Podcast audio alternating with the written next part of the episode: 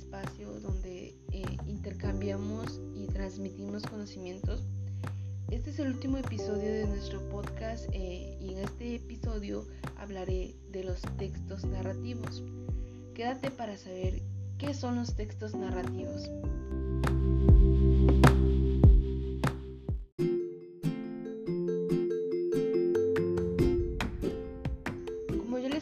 Dicho, en este episodio vamos a hablar de qué son los textos narrativos.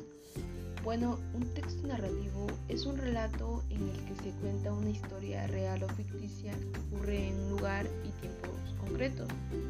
En la vida cotidiana, la narración forma parte esencial de nuestra forma de comunicación, dado que se trata de una forma de contar una sucesión de hechos en la que un sujeto o grupo de personas realiza una serie de acciones que tienen un desenlace. Un texto narrativo suele caracterizarse por tener diversos elementos como un narrador, personaje, espacio, tiempo y pues la acción.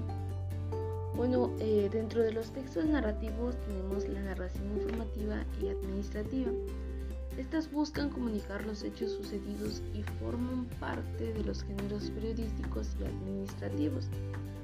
También tenemos la narración académica, esta tiene como objetivo difundir hechos o datos relacionados con los diferentes campos del conocimiento y se utiliza un lenguaje especializado. También tenemos la narración técnica. Eh, la narrativa técnica, este, también conocida como modo narrativo o modo de narración, es el conjunto de métodos que el autor de una historia literaria, teatral, cinematográfica o musical utiliza para transmitir la trama al lector. Y por último tenemos la narración literaria. Eh, de manera general podemos decir que en la narración literaria intervienen varios personajes que piensan, hablan, se relacionan y realizan acciones en su tiempo y lugar determinado, aunque la estructura y la extensión del relato pueden ser variables. La narración incluye también descripciones y diálogos que ayudan al lector a conocer cómo son y cómo piensan los personajes, además de las reflexiones o juicios. De acuerdo a su mayor o menor complejidad de las narraciones, se clasifican en cuento y novela.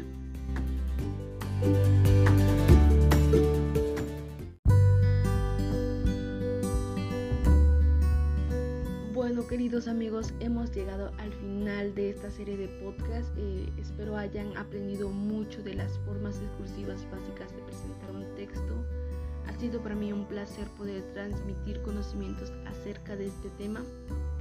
Como conocimiento base nos puede quedar que las formas discursivas básicas eh, las utilizamos a diario, son una fuente de comunicación para nosotros. Eh, sin más que decir, me despido de ustedes, les doy las gracias y hasta la próxima.